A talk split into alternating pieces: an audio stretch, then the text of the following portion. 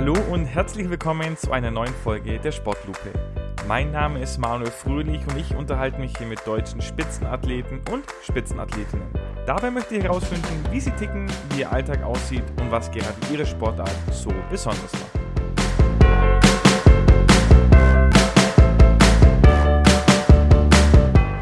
Heute ist bei mir mit Tristan Schwandke ein Sportler zu Gast, der hier in Würzburg geboren ist. Äh, mittlerweile hat sie ihn aber ins schöne Allgäu gezogen und ich freue mich sehr, dass er sich heute die Zeit nimmt. Tristan, willkommen in der Sportlupe. Ja, herzlichen Dank, dass ich da sein darf.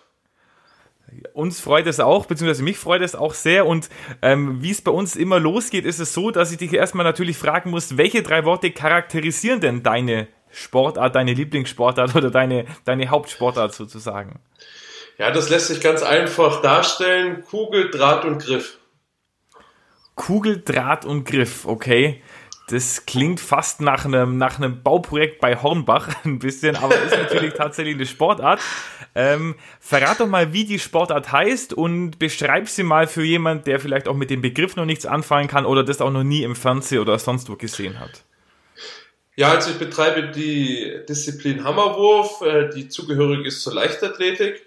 Und wie ich eben die drei Begriffe genannt habe, besteht eben ein Hammer aus einer, Kugel, einem Draht und einem Griff. Äh, der Draht ist an einer Öse, an einer Kugel, also an einer Kugel befestigt, die eine Öse inne hat und diese Öse ist drehbar gelagert. Und äh, am Ende des Drahtes findet man eben den Griff. Und äh, vorstellen kann man sich das Ganze so, dass man derjenige oder diejenigen, die schon mal Schleuderball geworfen haben, wissen zumindest mal grundsätzlich, wie so ein Bewegungsablauf aussehen könnte. Wir drehen uns viermal und nach vier Drehungen kommt es dann eben zum Abwurf. Und die Ringgröße, in der wir uns drehen, ist genauso groß wie beim Kugelstoßen, 2,13 Meter. Und da bedarf es natürlich sehr viel Feingefühl und sehr viel, naja, man sagt auch, das ist das Ballett der Leichtathletik, weil wir immer auf Hacke und Spitze drehen müssen und eben diesen kleinen, den kleinen Radius oder den kleinen Durchmesser des Rings, den wir haben, wirklich mit vier oder sogar fünf Drehungen ausfüllen müssen, um dann möglichst weit zu werfen. Jenseits auf jeden Fall mal der 70 Meter Marke. Okay, also schon mal eine Hausnummer jenseits der 70, da kommen wir nachher gleich noch drauf, wie die Weiten da im Detail ausschauen. Aber jetzt hast du das ja beschrieben, dieses Sportgerät dann auch, was ja beim Hammerwurf sozusagen der Hammer ist. Und ich bin jetzt kein ausgewiesener Heimwerker, aber mein Hammer zu Hause sieht ein bisschen anders aus. Wie kommt man denn auf diesen Namen, dass das ein Hammer ist? Gibt, weißt du da den, den Hintergrund? Ja, da gibt es verschiedene Überlieferungen.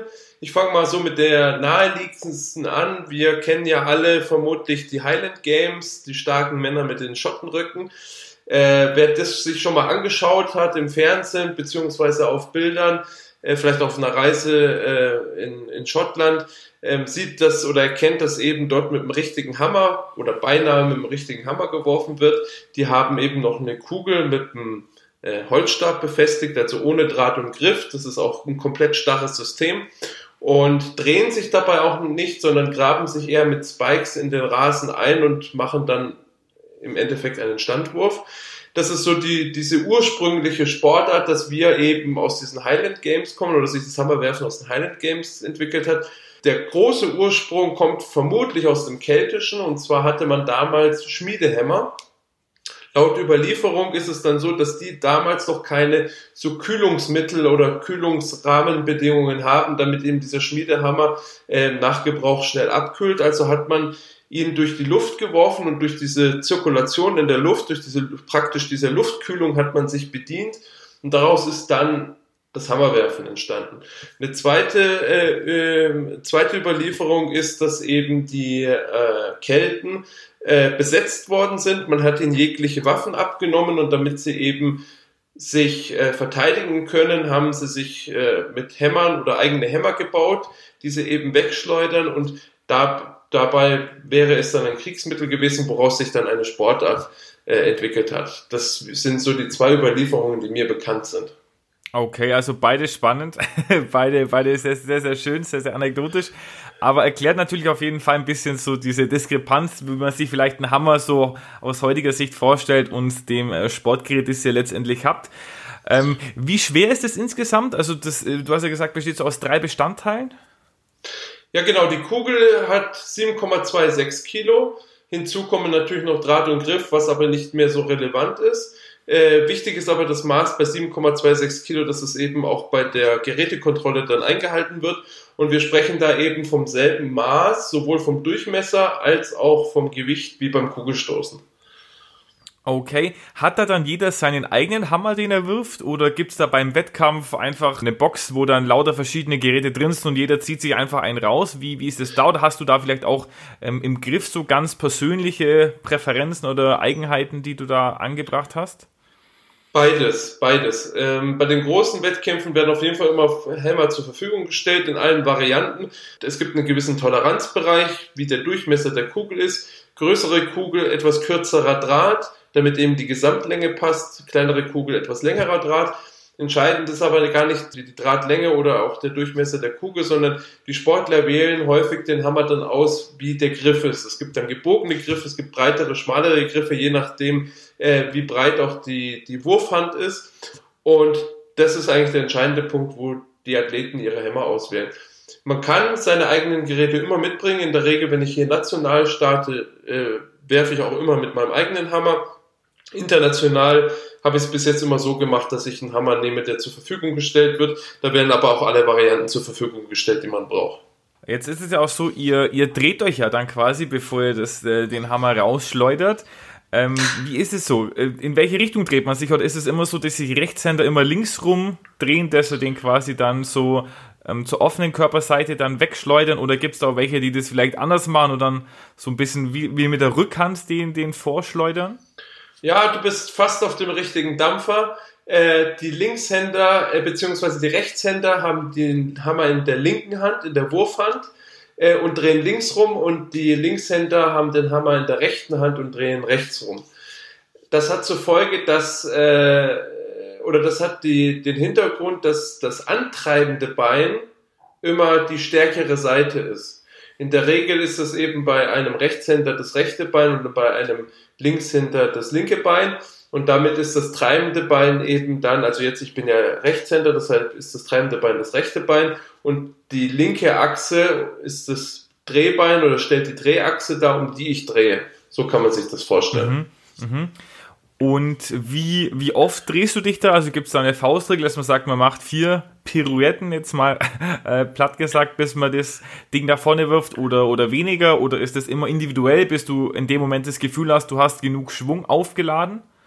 Also grundsätzlich sind vier Drehungen der Regelfall, sowohl bei Männlein als auch bei Weiblein.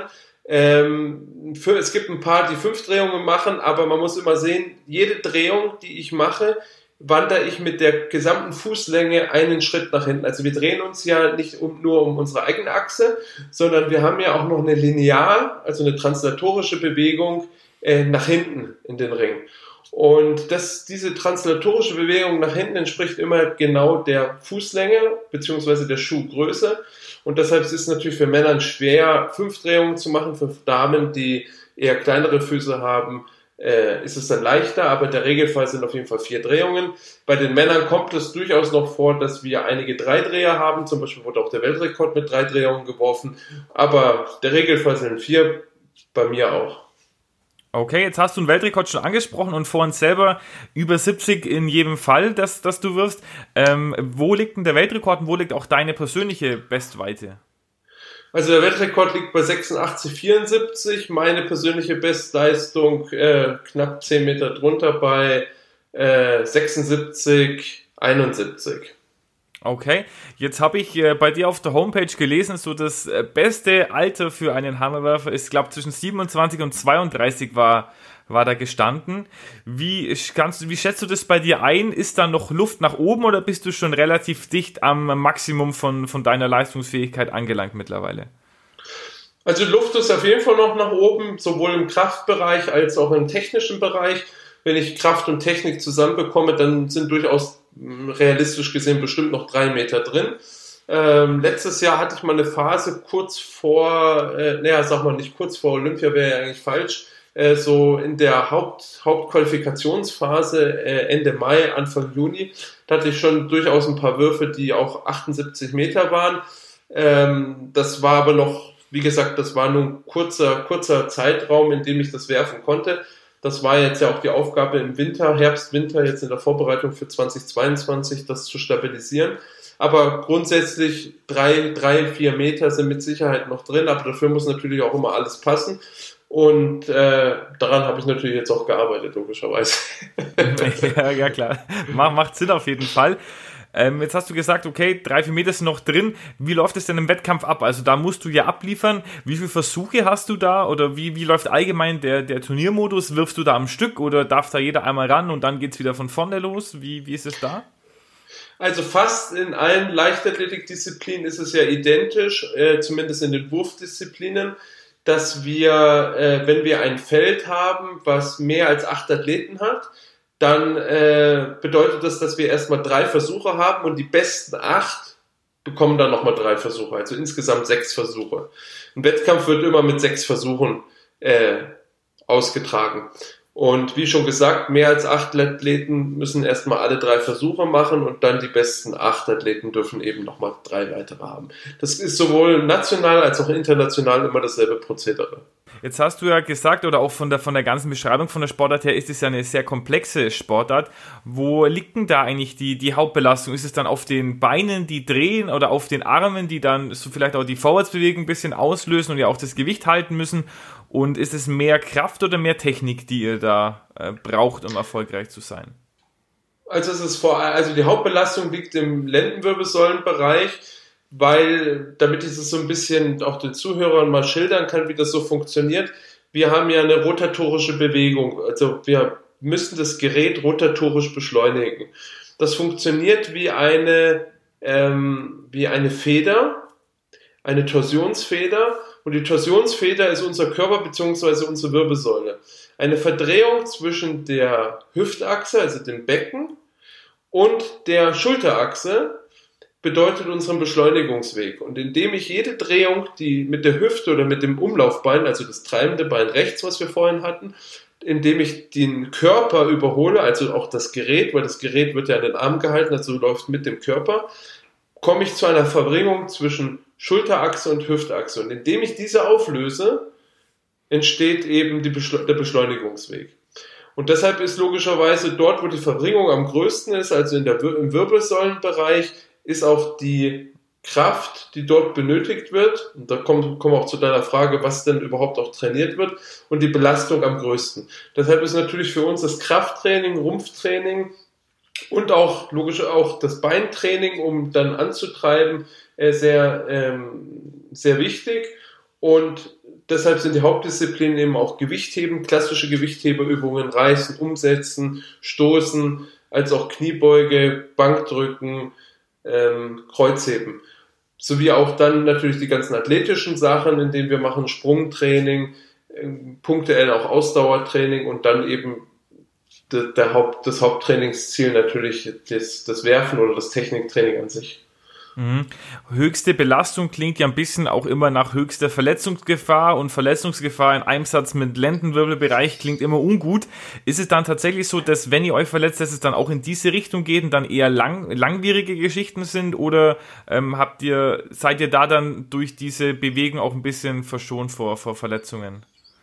Nee, also das Hauptproblem sind schon LWS-Probleme beziehungsweise auch Bandscheibenvorfälle, gar keine Frage. Mir hat mal ein Arzt gesagt, dass was wir da machen, eine Verbringung der Wirbelsäule und dann beim Abwurf zeitgleich noch ins Hohlkreuz gehen, das ist das Schlimmste, was man der Wirbelsäule überhaupt antun kann. Hm. Die Theorie, die Theorie sagt ja immer, wenn man saubere Technik hat, dann äh, ist es für den Körper auch gar nicht schädlich. Gut, aber die perfekte und die saubere Technik ist immer realistisch, das ist ja nicht umsetzbar. Das heißt, punktuell Fehler sind natürlich immer drin.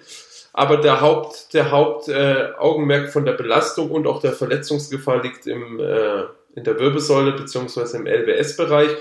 Ähm, so, so Knie und Schulter und so weiter ist dann, kommt dann eher weniger vor. Das haben wir in anderen Sportarten, weil wir ja ein runder Bewegungsablauf sind. Wir stoppen nicht, also wie beim Speerwerfen, wir haben nicht diese hohe äh, kinetische Energie, die wir dann abstoppen äh, vor dem Abwurf. Äh, dieses abrupte Abstoppen, dies, das, das haben wir ja nicht. Bei uns ist es ja ein flüssiger Übergang, weil wir ja beim Abwurf zwar blockieren mit dem ganzen System, aber nach wie vor dann nachrotieren können und somit auch diese Geschwindigkeit ein bisschen abfangen. Deshalb haben wir solche, solche Sachen wie Schulter oder Knie doch eher weniger vorkommen. Okay, okay. Also es ist ja ein bisschen Entwarnung. Hattest du da selber schon irgendwelche schwierigeren Geschichten, die du zu meistern hattest oder zu überstehen hattest? Also im Sinne von Verletzungen? Also LWS-Probleme habe ich nach wie vor immer äh, wieder. Auch das zieht sich auch, das wurde auch die letzten Jahre eigentlich immer immer mehr, auch gerade so im Männerbereich, wo wir dann den Männer haben, Männerhammer haben mit 7,26 Kilo, merkt man eben schon, wie auch über viele Jahre, wenn man den wie die Belastung hoch ist und der Körper das eben auch nicht mehr ganz so verträgt. Ich kann von meiner Seite aus sagen, dass ich zwar immer wieder punktuell auch schwere Rückenprobleme habe, aber nie so schwer, dass ich jetzt für Wochen oder so, sogar Monate ausfalle oder, oder, oder wir reden jetzt zum Beispiel daran, dass jetzt irgendwie eine Saison in Gefahr ist. Mhm. Da muss ich eben sagen, da bin ich ganz gut verschont worden. Ähm, ich habe auch meine Rückenprobleme, die ich so die letzten Jahre hatte, äh, Gott sei Dank auch rechtzeitig auch für das Projekt Tokio in, äh, also die Olympischen Spiele in den Griff bekommen. Äh, aber da muss man, muss man auch sehr auf seinen Körper hören und individuell trainieren, dass man das, dass man das hinbekommt. Am Ende muss man eben auch ehrlich zu sich selber sein. Leistungssport und speziell das Hammerwerfen mit dem Gewichtheben zusammen und diese hohen Lasten, die wir da schleppen und tragen, äh, das kann nicht gesund sein, das kann auch nicht gut für den Körper sein. Aber das ist, denke ich, gilt für alle äh, Leistungssporttätigkeiten. Okay, okay. Jetzt hast du schon Olympia in Tokio angesprochen. Was sind denn bei euch allgemein die wichtigsten Events? Also ich nehme mal an, Olympia wird ein bisschen alles überstrahlen, aber habt ihr auch wie so eine Weltcup-Serie, wo ihr euch regelmäßig dann trefft, vielleicht auf die ganze Welt verteilt und wie läuft das bei euch ab? Ich glaube, die Diamond League ist ja in der Leichtathletik oft ein Thema. Ja, genau. Die, das Hammerwerfen ist jetzt aktuell nicht in der Diamond League. Das ist auch noch so ein Thema, äh, wo es sehr viel Kritik gab. Ähm, äh, dass das eben noch nicht geschehen ist. Ähm, es gibt eine europäische Wurfserie, äh, wo ich punktuell an den Wettkämpfen teilnehme. Die geht komplett durch Europa. Das sind aber auch häufig Einladungswettkämpfe, wo eben nur acht Athleten überhaupt eingeladen werden. Also es ist dann nicht so wie im Weltcup, wenn ich unter den ersten 30, 50, 60 oder so weiter bin, dass ich automatisches Startrecht habe und überall hin darf. Das ist leider nicht so. Ansonsten finden natürlich auch national die, äh, die Wettkämpfe statt. Ähm, da gibt es jetzt auch diesjährig zum Beispiel auch den Deutschland Cup, der für uns ganz interessant sind. Ansonsten die wichtigsten Wettkämpfe sind auf jeden Fall immer die deutschen Meisterschaften. Die haben bei uns einen sehr hohen Stellenwert, viel höher vielleicht sogar als in anderen Disziplinen. Ähm, ich würde mal sagen, die deutsche Meisterschaft in der Leichtathletik hat den Stellenwert wie die, die deutsche Meisterschaft in der Bundesliga im Fußball. Und äh, die, also zumindest für uns Leichtathleten und äh, dann natürlich die Großereignisse EM, WM und Olympia. Okay. Gut, dann haben wir jetzt schon ein bisschen was über die Sportart gehört und dann wollen wir auch zu dir kommen, äh, Tristan. Und wenn du das schon so sagst, dann nenne ich dich mal den FC Bayern des äh, Hammerwerfens, weil du bist dreifacher amtierender deutscher Meister. Also du hast diesen wichtigen Titel jetzt dreimal am Stück geholt. Als Bayern, als Bayern-Fan für mich natürlich eine Ehre. sehr, sehr Außerdem warst du, äh, wie angesprochen, bei Olympia in Tokio und zwar der erste deutsche Hammerwurf-Teilnehmer seit 2008, also auch schon eine, eine, ganze Zeit her. Du hast Silber bei der Team-EM geholt äh, und bist bayerischer Rekordhalter. Also da hat sich eine, eine ganze Menge an, an Titeln und an äh, Ehrungen angesammelt in deiner Karriere. Und um dich jetzt ein bisschen kennenzulernen, wollen wir unser sogenanntes Sportlupen-Schnellfeuer spielen. Das ist ein Wortassoziationsspiel. Also ich sag dir ein Wort und du sagst mir quasi das erste, was dir dann dazu einfällt. Okay. Sehr gut, dann legen wir los. Äh, Tristan, dein Traumurlaub? Toskana. Okay, sehr schön. Da war ich auch schon mal sehr, sehr schöne Gegend. Wann war es das letzte Mal in der Toskana? Tatsächlich letztes Jahr im Herbst. Ah, okay. Also ist ja dann auch ganz frisch die, die Erinnerungen. Sehr schön. Ja, ja, genau. Also es war, war unglaublich schön. Okay. Was ist dein bestes selbstgekochtes Gericht? Ah, ich bin nicht so der gute Koch, wenn ich ganz ehrlich sagen soll. äh, ich liebe Kaiserschmarrn und ich bin froh, dass ich das hinbekomme. Okay, ja, aber ist ja auch sehr, sehr lecker. Also wenn man das kann, das ist auch viel wert. Was ist deine Lieblingsstadt? New York. New York warst auch dann schon mal da, wahrscheinlich, oder? Ja, zweimal sogar schon, ja. Okay, sehr schön. Dann hast du eine Lieblingsserie oder einen Lieblingsfilm? Nicht, nicht direkt. Okay, nicht direkt. Dann, ähm, was ist dein größtes Hobby? Sport. Okay, also dann auch jetzt äh, abseits des, des Hammerwurfs, hast du da auch äh, verschiedene Sportarten, wo du, wo du sonst noch nachgehst? Oder sagst du dir, dir reicht es. Ja, also ich komme ursprünglich vom Ski Skifahren mhm. und äh, war auch dort mal in der Jugend wurde ich gesichtet. Äh, da waren wir auch im, äh, war ich mit meinen Eltern immer in Österreich zum Skifahren und war dort auch im Skiclub und sollte mal bei den beim österreichischen Jugend- oder Schülerkader mal mitfahren, äh, praktisch ein Sichtungs, Sichtungsfahren machen. Äh, das hat sich dann ähm, nicht ergeben, weil ich äh, mir zu dem damaligen Zeitpunkt dann beim Skifahren den Oberschenkel gebrochen habe. Aber die, klar, die große, die große Leidenschaft war immer das Skifahren. Äh, ansonsten spiele ich auch noch so gerne Golf. Aber das sind eben so Dinge, die, äh, man muss auch ehrlich sein, im Zuge des Leistungssports wirklich hinten angestellt werden und wo ich auch nicht mehr so die Zeit für habe. Aber grundsätzlich, wenn ich jetzt meine Karriere irgendwann beende, dann äh, würden diese Sportarten auf jeden Fall wieder in den Vordergrund rücken. Dann hast du ein Lebensmotto oder irgendeinen Spruch, der dich begleitet. Ja, glücklich, gesund, alt werden. Das ist für mich das Lebensmotto. Äh, und ich hoffe auch, dass, dass mir das gelingt. Und äh, ich denke, diese drei Punkte, eben Glück zu finden, gesund zu bleiben. Äh, jeder definiert ja auch Glück anders für sich. Das heißt, das lässt ja auch viel, viel Spielraum und, und alt werden. Ich denke, ich möchte viel erleben, ich möchte viel erreichen, sowohl sportlich als auch, auch, auch äh, in der Zeit nach dem Sport. Und deshalb freue ich mich einfach auf das Leben und hoffe auch, dass das dementsprechend lang, glücklich und gesund bleibt. Das klingt auch sehr, sehr schön. Also das, ich glaube, das können wahrscheinlich die meisten von den ZuhörerInnen auch genauso unterschreiben, diese, dieses Ziel oder diese Maxime. Und dann die letzte Frage noch, was ist dein Wunsch fürs restliche Jahr 2022? Ja, sportlich erfolgreich sein, Außerdem werde ich im Herbst heiraten, also auch das private Glück dann festigen.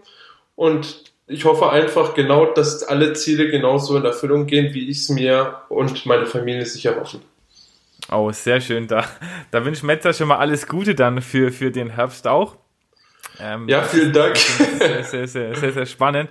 Aber jetzt wollen wir ein bisschen äh, auf dich als Person schauen und als Sportler natürlich. Und da fangen wir doch an, auch bei dir in der, am Beginn quasi, als du noch ein Kind warst, beziehungsweise die Frage eher, wie bist du denn zum Hammerwurf gekommen? Also war das schon als Kind eine Sportart, wenn du sagst, du warst auch allgemein sportaffin oder warst Ski, auf der Skipiste unterwegs, ähm, wie bist du da an diese äh, doch äh, unübliche Sportart, sage ich mal, geraten? Ja, das war ein reiner Zufall. Ich bin ja in Würzburg geboren. Das hatten wir ja, glaube ich, auch schon mal per E-Mail so ein bisschen geschrieben und äh, bin da mit meinen Eltern zusammen nach der vierten Klasse, genau nach der vierten Klasse, also mit zehn Jahren dann ins Allgäu gezogen und dort in die Leichtathletik eingetreten. Dann habe ich erstmal ganz normal äh, Blockwurf gemacht, Schlagball werfen, Schleuderball, äh, die Sprungdisziplinen als auch Sprintdisziplinen. Und wir hatten in unserem Verein schon, also im TV Hinterlang immer schon traditionell so das Hammerwerfen, was dort auch äh, eben gelehrt wurde. Und mein Trainer, damaliger Heimtrainer, war sehr Hammerwurf-affin und hat gesagt, Tristan, du bist ein guter Sprinter und ein guter, guter Werfer, probier's doch einfach mal aus.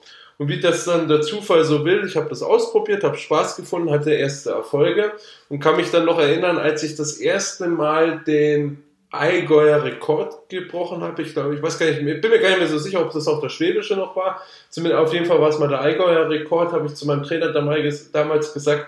Ähm, wie ist denn der Allgäuer Rekord für das nächste Jahr? Also für die nächste Altersklasse, die würde ich gerne auch brechen. Dann mhm. äh, hat er mir das gesagt und dann hat, hat das so eine Eigendynamik angenommen, dann habe ich den auch gebrochen.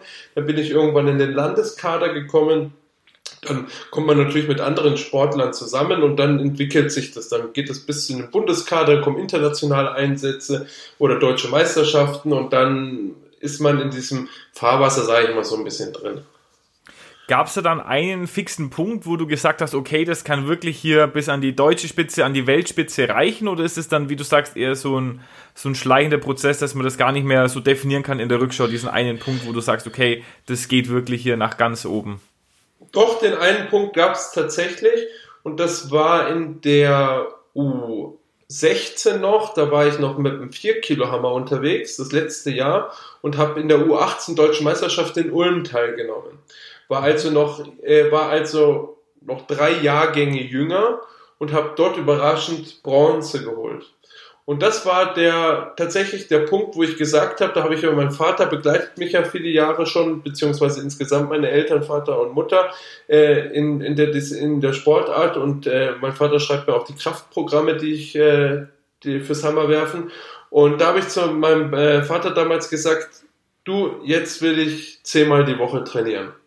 Und seitdem mache ich das tatsächlich auf einem Niveau mit zehn Einheiten pro Woche.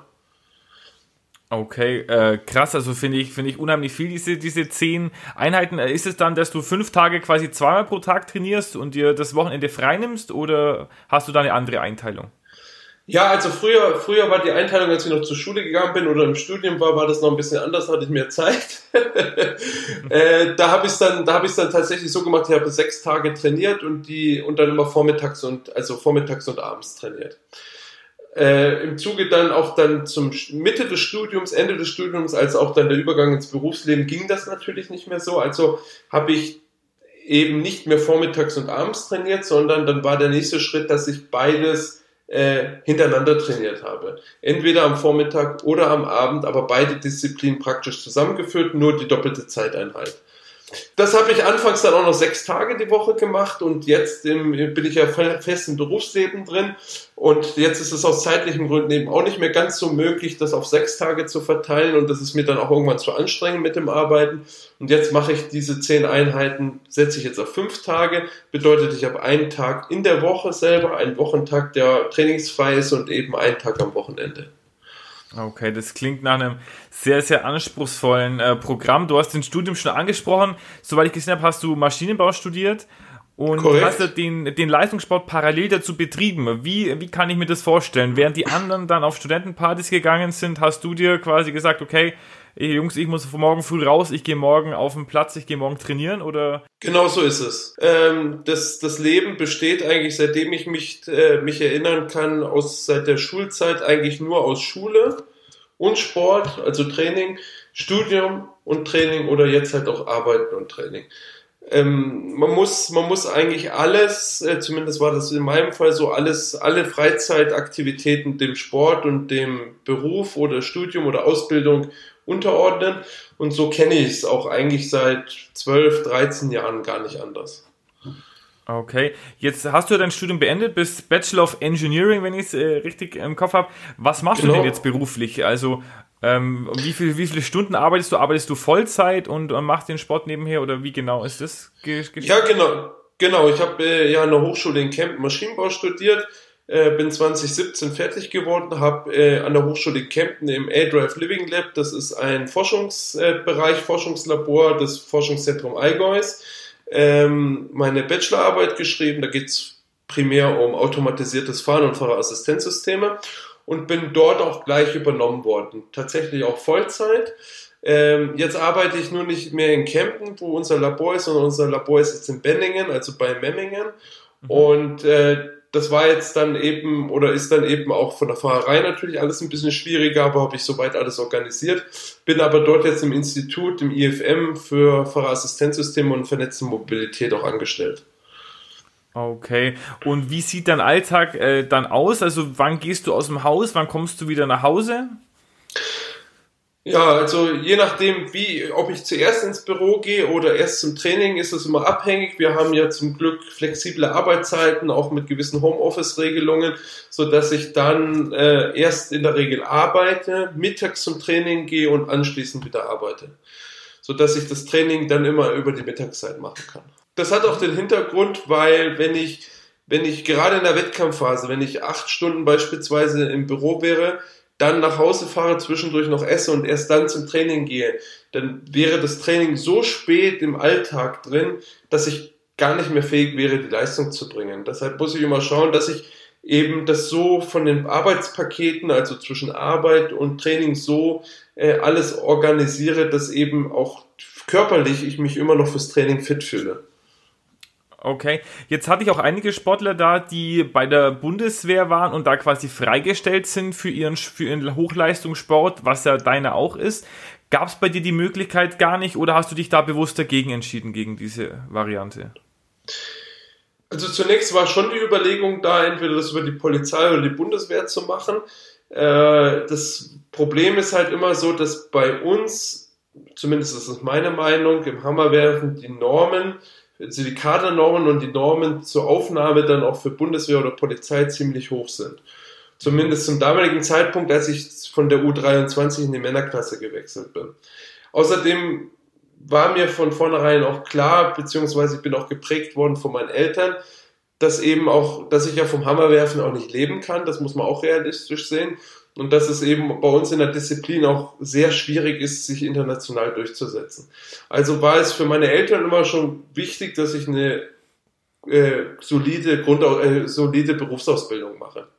Sie haben auch immer gesagt, äh, ich kann so lange studieren, wie ich möchte und sie machen das, finanzieren das auch alles, aber Hauptsache, äh, und sie unterstützen auch weiterhin den Sport, aber Hauptsache, ich mache eine Berufsausbildung. Und damit ich eben ein Standbein habe äh, und eine Basis, Basis fürs weitere Leben.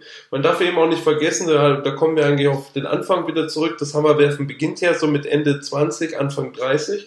Und wenn man sich dann überlegt, okay, das ist so die Höchstphase, man kann das Hammerwerfen ja auch bis 40 machen und ich mache dann so bis Mitte, Ende 30 Leistungssport und habe keinerlei Berufsausbildung, was kommt danach? Da muss ich ja dann erstmal in die Ausbildung gehen und so weiter. Natürlich gibt es heute verschiedene Möglichkeiten und verschiedene Programme, auch für Leistungssportler. Da hat sich in den letzten Jahren auch viel getan, dass ich das parallel machen kann. Man darf aber eben auch nicht vergessen, wenn je später ich wirklich richtig anfange zu arbeiten, äh, desto später zahle ich natürlich auch in die ganzen Sozialsysteme und so weiter ein. Also man darf eben, man muss immer sehen, da gibt's welche, die kommen aus der, aus der Schule, fangen mit 16 schon, das 17 schon das Arbeiten an und haben dann, wenn wir mit dem Leistungssport aufhören, schon 20 Jahre gearbeitet, das können wir ja nie wieder aufholen.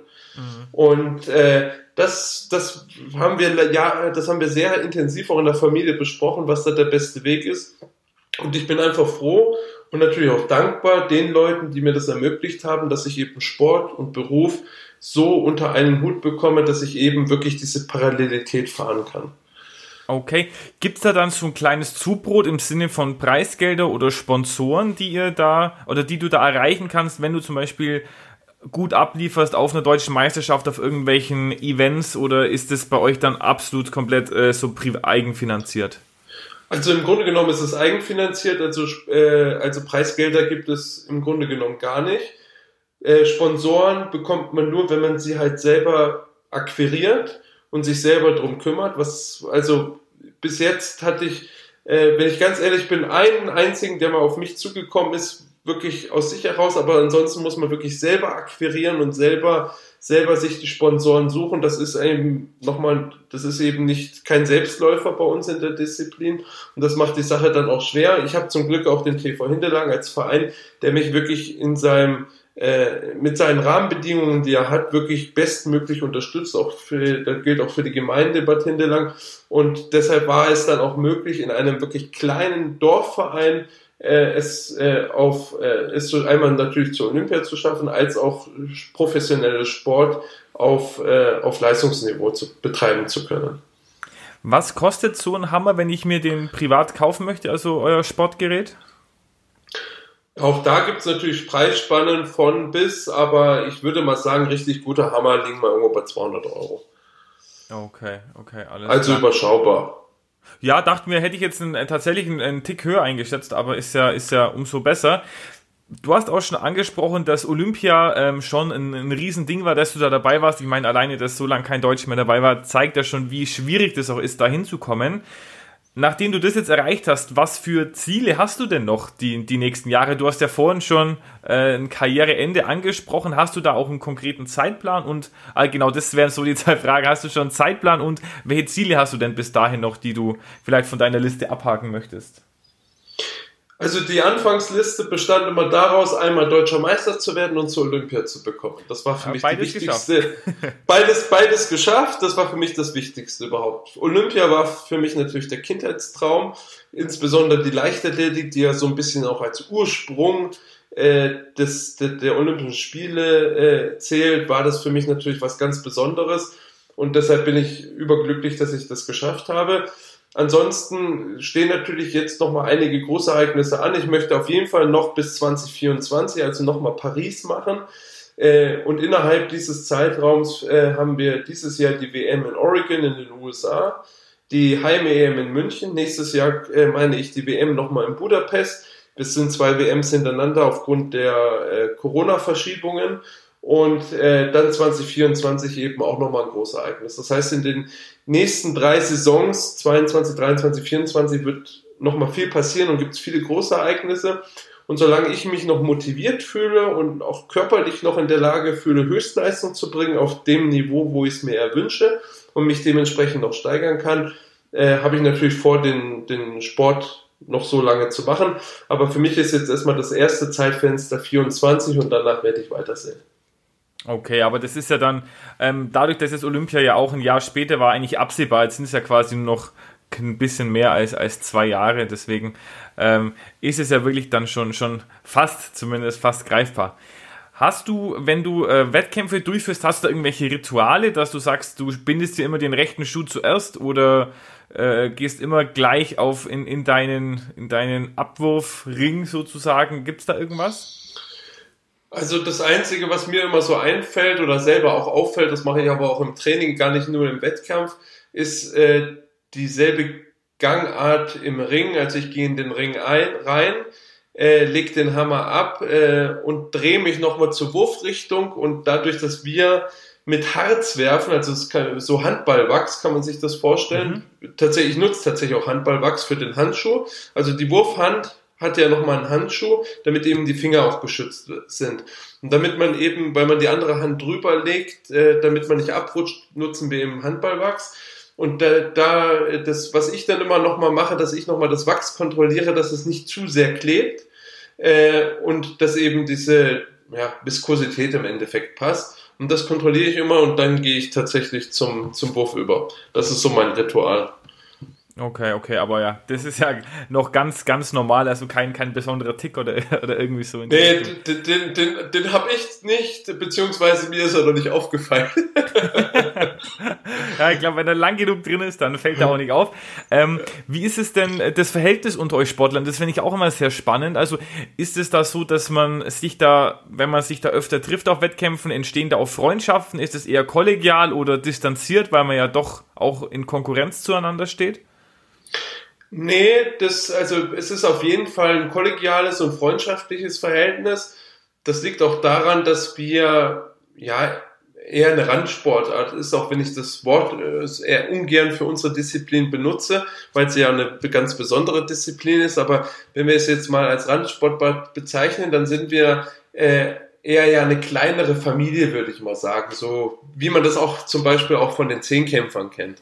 Und äh, das, das zieht sich auch nicht nur national, sondern man ist diese Familie, lebt auch international, man ist auch über die sozialen Netzwerke verbunden, man verfolgt ganz genau, wie manche so trainieren und dann äh, vernetzt man sich, der eine liked den und den. Also äh, da ist viel, ein, viel, ein großes Miteinander auch auf internationaler Ebene. Und wir haben im, im Hammerwerfen eben auch so ganz kleine, schöne, traditionelle Meetings, zum Beispiel auch in Fränkisch-Grumbach, was immer äh, um die Pfingsttage stattfindet.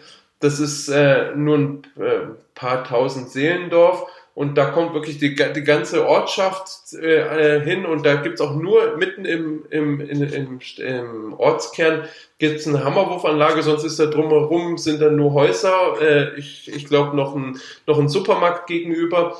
Und dann kommt wirklich, da wird Tribüne aufgebaut, da kommen auch komplett internationale Werfer, auch Weltklasse-Werfer, die Amerikaner sind häufig da. Und dann ist das ein richtiges, wie so ein richtiges Dorffest und zusammen und da, nach dem Wettkampf trinkt man zusammen auch ein kleines Bierchen äh, oder auch manchmal zwei. Also diese, diese, diese, diese Freundschaft und diese Kollegialität und diese Hammerwurfgemeinschaft weltweit gesehen, die gibt es dann schon. Okay, das ist, aber das klingt ja sehr, sehr schön. Also, das klingt ja auch erstrebenswert und auch ein bisschen so nach dem, was er den Sport im Kern auch ausmacht, dass es ja auch der Verständigung dient und, und die, die Gemeinschaft fördert. Genau, so ist es. Das ist ja auch der Grundgedanke der, der, der, und der olympischen Werte. Genau, absolut, absolut. Jetzt sind wir schon fast am Ende angelangt. Jetzt gibt es immer noch zwei traditionelle Abschlussfragen in der, in der Sportlupe. Was denkst du denn, was muss in Deutschland passieren, damit vielleicht noch mehr Kinder mit dem Hammerwurf beginnen oder damit die Sportart ein bisschen mehr Aufmerksamkeit, ein bisschen mehr Zulauf bekommt? Noch hast du da irgendwelche Ideen, was man da vielleicht ändern könnte oder welche Maßnahme da geeignet wäre? Ja gut, ein Punkt ist, den habe ich auch auf meinen sozialen Netzwerken schon immer wieder preisgegeben und auch kritisiert ist äh, gerade auch bei deutschen Meisterschaften, die ja live im Fernsehen noch übertragen werden von ARD und ZDF, dass das Hammerwerfen häufig nur auszugsweise oder auch nur eine Ergebnisliste oder zum Teil sowas letztes Jahr gar nicht gezeigt wird. Und äh, da geht's für mich auch, für meine Disziplin, für die ich auch einstehe und kämpfe, geht's mir für mich auch um Gleichberechtigung, dass wir eben äh, genauso wie jede andere Sportart, äh, sei es äh, oder Disziplin in dem Fall, dass wir dieselbe Sendezeit bekommen. Dass zumindest mal äh, die ersten drei gezeigt werden und dass zumindest auch mal eine Ergebnisliste äh, äh, äh, den Zuschauern mitgeteilt wird. Äh, ich denke, das ist schon mal der erste Punkt und das ist für mich auch der wichtigste äh, Punkt, dass wir eben das Hammerwerfen überhaupt über die Medien äh, und dann die Kinder, die natürlich auch vor den Fernsehern sitzen, dass wir das überhaupt mal vermitteln. Der zweite Punkt ist natürlich, dass wir aufhören, und das ist natürlich auch immer das Sportsystem, zu zentralisieren. Leider ist es ja so, dass wir äh, in den letzten Jahren auch über den Deutschen Olympischen Sportbund immer mehr Zentralisierung sehen. Aber wir sind äh, natürlich eine Disziplin, die davon lebt, dass wir kleine Hammerwurfnester haben.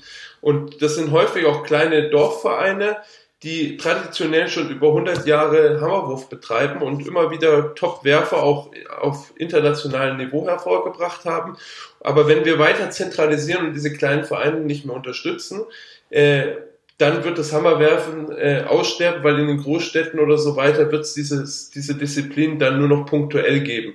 Wir brauchen eben tra gewisse Traditionsvereine, die das schon immer gemacht haben und äh, seien, seien sie nur, bestehen sie nur aus 500 äh, Einwohnern, aber gerade die sind für uns die Basis, dass wir das Hammerwerfen weiter äh, betreiben können und dass auch mehr Nachwuchs kommt. Damit wir uns vielleicht so einen Nachwuchs dann hier auch über den Podcast äh, heranholen können, ist die letzte Frage immer, kannst du den äh, ZuhörerInnen eine Übung mitgeben für zu Hause, die sie zumindest in der Theorie zu einem immer besseren Hammerwerfer oder zu einer immer besseren Hammerwerferin macht. Also das kann eine Übung sein aus deinem Trainingsalltag, eine statische Übung, eine Konzentrationsübung, eine Bewegungsübung, da bist du ganz frei.